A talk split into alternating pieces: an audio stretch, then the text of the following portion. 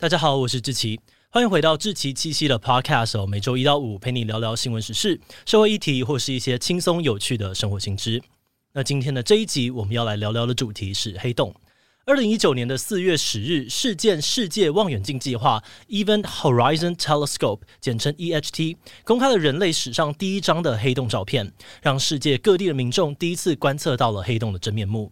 而在今年的五月十二日，由全球十三个机构共同主导的 EHT 再度公开了第二张黑洞照片，人马座 A Star，再次的引起了全球天文迷的疯狂。但就算你不是天文迷哦，黑洞这个名词你也一定有听说过了。它不但是科幻电影里面常常出现的时空入口，也是科学家们一直努力想要探索的神秘星体。不过你知道吗？其实历史上面曾经有段时间，科学家们认为黑洞根本不存在，甚至连深入研究的动力都没有。那究竟黑洞是怎么从一个纸上的理论，一步一步被证明，到最后终于被观测出来的呢？这集我们会从黑洞理论开始说起，聊聊黑洞经历过哪些争议，后来又是谁证明了黑洞的存在？那么今天就让我们一起来聊聊黑洞理论的历史吧。不过，在进入今天的节目之前，先让我们来一段工商服务时间。想换新笔电吗？你可以考虑 Lenovo 全新的 ThinkPad Z16 笔电。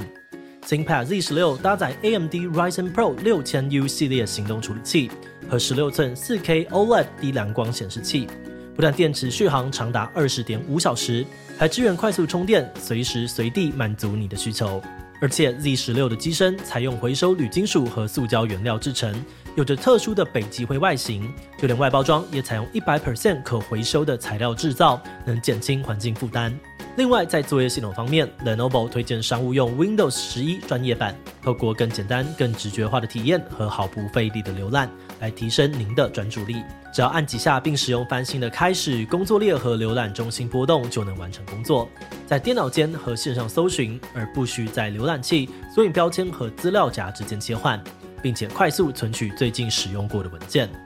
从至中的开始和干净的版面配置到全新的图示、桌布和音效，新版 Windows 十一可让您的工作变得更简单。所以，如果你最近有换笔电的打算，欢迎点击资讯栏连接，了解更多 ThinkPad Z 十六的详细资讯。好的，那今天的工商服务时间就到这边，我们就开始进入节目的正题吧。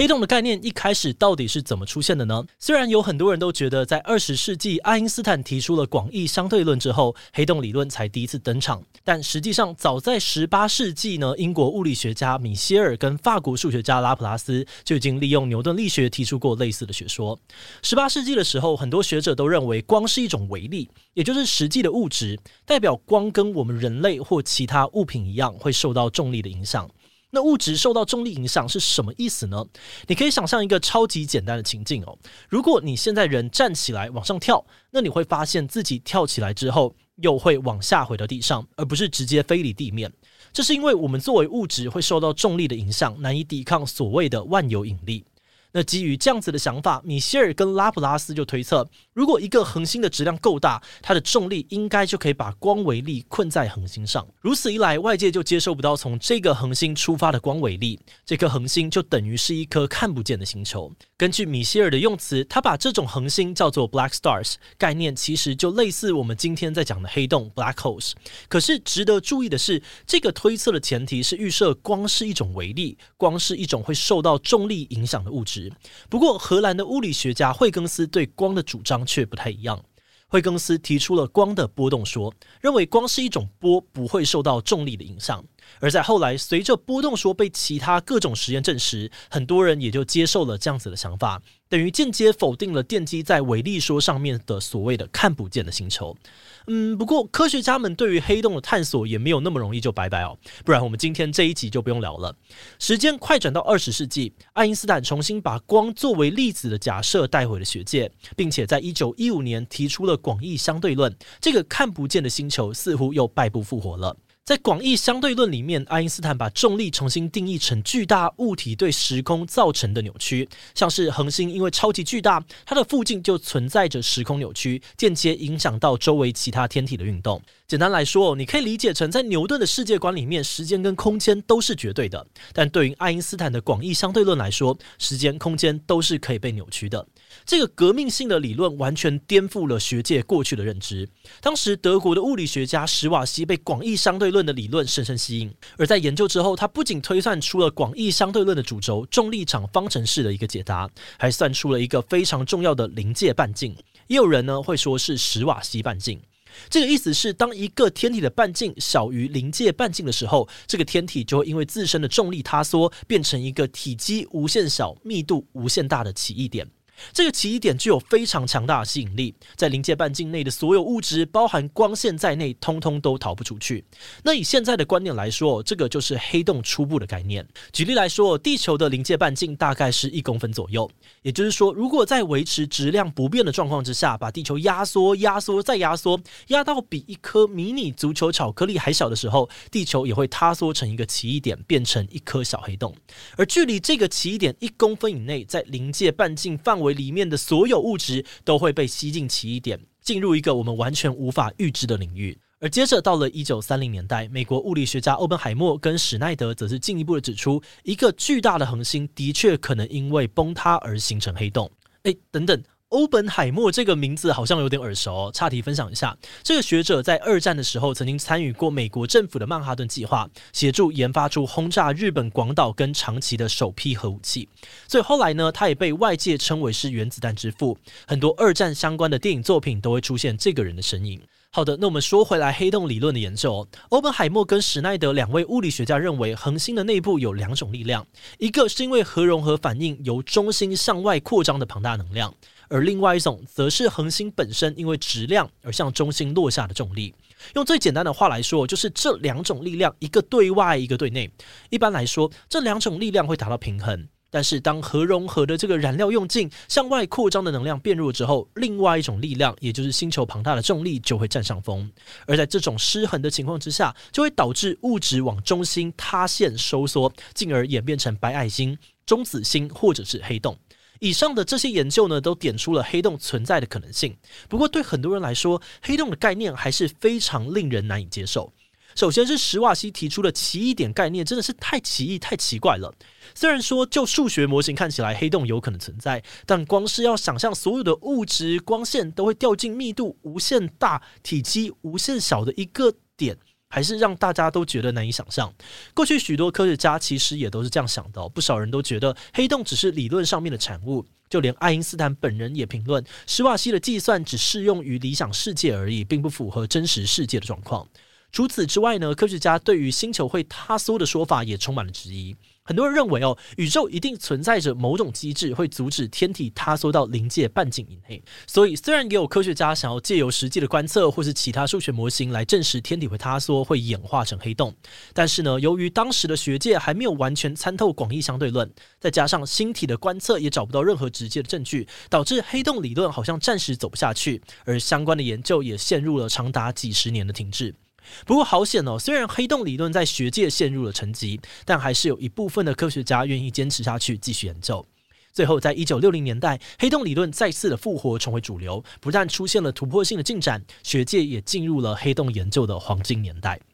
那黑洞理论可以再次的流行起来哦，其中一位很重要的功臣，就是在后来获得诺贝尔物理学奖的英国数学物理学家罗杰·潘诺斯。一九六五年的一月，潘诺斯发表了一篇论文，用全新的模式解读黑洞，证实了奇异点非常有可能真实存在。而这篇论文也被誉为是爱因斯坦之后广义相对论最重要的著作，不只让黑洞理论趋向完备，也让科学界再次重视黑洞的研究。而就在理论有大幅度进展的同时，天文观测方面也有很显著的进步。随着无线电波探测的技术越来越发达，天文学家也观测到很多需要用重力塌缩才能够解释的天文现象。同时呢，另外一个美国理论物理学家惠勒也成功的用电脑模拟出了黑洞。那这种种的进展都让黑洞重新回到了学术的主流。到了一九六零年代的末期，主张黑洞存在的理论基本上已经完全被科学界所接受了。然后到了二十世纪的末期，科学家们根据电波观测还有恒星运动的观测，开始认同银河系中心有一个超大质量黑洞的概念。就有不少科学家发现哦，银河系中心附近，尤其是人马座 A star 的位置，发射出了非常强烈的 X 射线电波。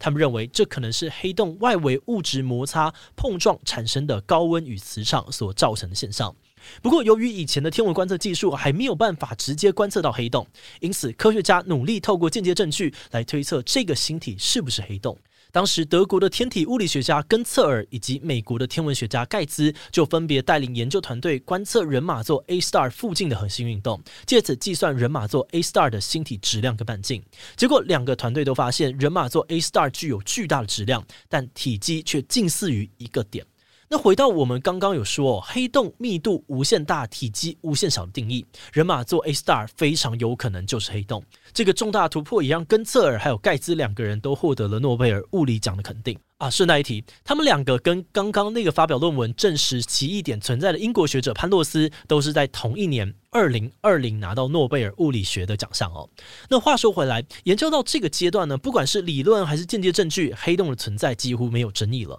而下一步，人类的目标就是要眼见为凭，亲眼看见黑洞。那为了要看到黑洞，科学界启动了全球合作的事件世界望远镜计划，也就是我们在最一开始讲到的 EHT。EHT 这个计划的目的很单纯哦，就是要拍到一张黑洞的照片。可是你知道拍照需要有光才能够成像，但黑洞本身不发光啊，到底是要怎么拍嘞？科学家们呢就发现，黑洞附近的物质在围绕着这个黑洞高速旋转的状态之下，会发出电磁波。而因为黑洞有极端重力，不仅呢弯曲了时空，也会把电磁波的这个轨迹给弯曲，让黑洞像是影子一样投射出来。所以，虽然我们都说 EHT 公布的是黑洞照片，但概念上面它其实是拍摄黑洞的影子照片。另外，我们能够观测到的黑洞非常非常的远，为了要能够有足够大的解析度，就需要有口径很大的望远镜。EHT 计划就联合了包含台湾中研院天文所在内的全球十三个机构，使用在地球表面各处的八个望远镜，利用特殊的演算法模拟出一台地球等级的望远镜。而这个庞大的计划呢，花费了二十年才建置好软硬体设备。终于哦，在二零一九年，EHT 公布了史上首张的黑洞照片，位在 M 八七星系中心的超大黑洞，让人类首次目睹黑洞的真面目。而在三年之后的二零二二年，EHT 再度公布了第二张黑洞照片，也就是刚刚提到的位于银河系中心的人马座 A star。这张照片也再度证明哦，EHT 的观测方式是正确的，未来可以继续往这个方向发展。那关于黑洞研究的下一步，科学家将会探索更细微的黑洞结构，获得更精细的黑洞照片。而除此之外呢，EHT 计划也打算建立太阳系等级的望远镜来观测附近星系的黑洞。而在这个计划当中，值得一提的是，EHT 计划能够顺利的进行，台湾团队贡献也是不可或缺的。像是在这一次的观测当中，大概有四十名来自台湾的研究员与工程师支援了其中三座望远镜的建造与运作。此外，台湾甚至还救援了一次观测，迅速的支援了南极站点所需要的仪器，让观测能够顺利的进行下去。那虽然对于普通大众来说，科学研究的领域还是比较陌生，不过听到台湾也有团队参与这么浩大的全球计划，真的也是蛮感动的。其实关于黑洞理论历史还有很多很多的相关人物跟故事可以讲，像是霍金对于黑洞赌注，或是发现重力波的过程，其实都是很精彩的故事。不过因为篇幅的关系哦，这集只能够忍痛省略很多的细节，跟你分享一个大概的轮廓。如果你对黑洞理论非常有兴趣的话，我们也很推荐你可以去看看像是泛科学、物理双月刊之类的网站，上面都有很多写的很赞的文章可以参考。那么团队在看完很多资料之后，也真心觉得能够见证到科学界从预测黑洞的存在，不断的质疑、证明、质疑、证明，直到能够实际看到黑洞的过程，是一件非常难得的事情。历史上面有很多重要的科学发现，都是要先观察到一个特别的现象之后，才利用实验去把这些现象归纳出来，进而发展背后的理论。不过黑洞的出现却刚好相反，人们是先从理论当中预测到了黑洞的存在，接着再一步一步去寻找黑洞存在的证据。而这两次 EHT 计划的成果，不仅是证明了前人的智慧，也证明了人类只要愿意放下争执，携手合作，我们就能够去探索从未想象过的领域，让知识的边界再一次的被拓展。好的，那我们今天关于黑洞的介绍就先到这边。如果你喜欢我们内容，可以按下追踪跟订阅。另外，我们在 EP 零五也讨论过一个差点得诺贝尔奖的修车厂司机。如果你喜欢这些科学研究背后的故事，也很欢迎你听听看 EP 零五哦。如果是对于这集黑洞，对于我们的 Podcast 节目或是我个人有任何的疑问跟回馈，也都非常的欢迎你在 Apple Podcast 上面留下五星留言。那今天的节目就这样告一段落，我们就下集再见喽，拜拜。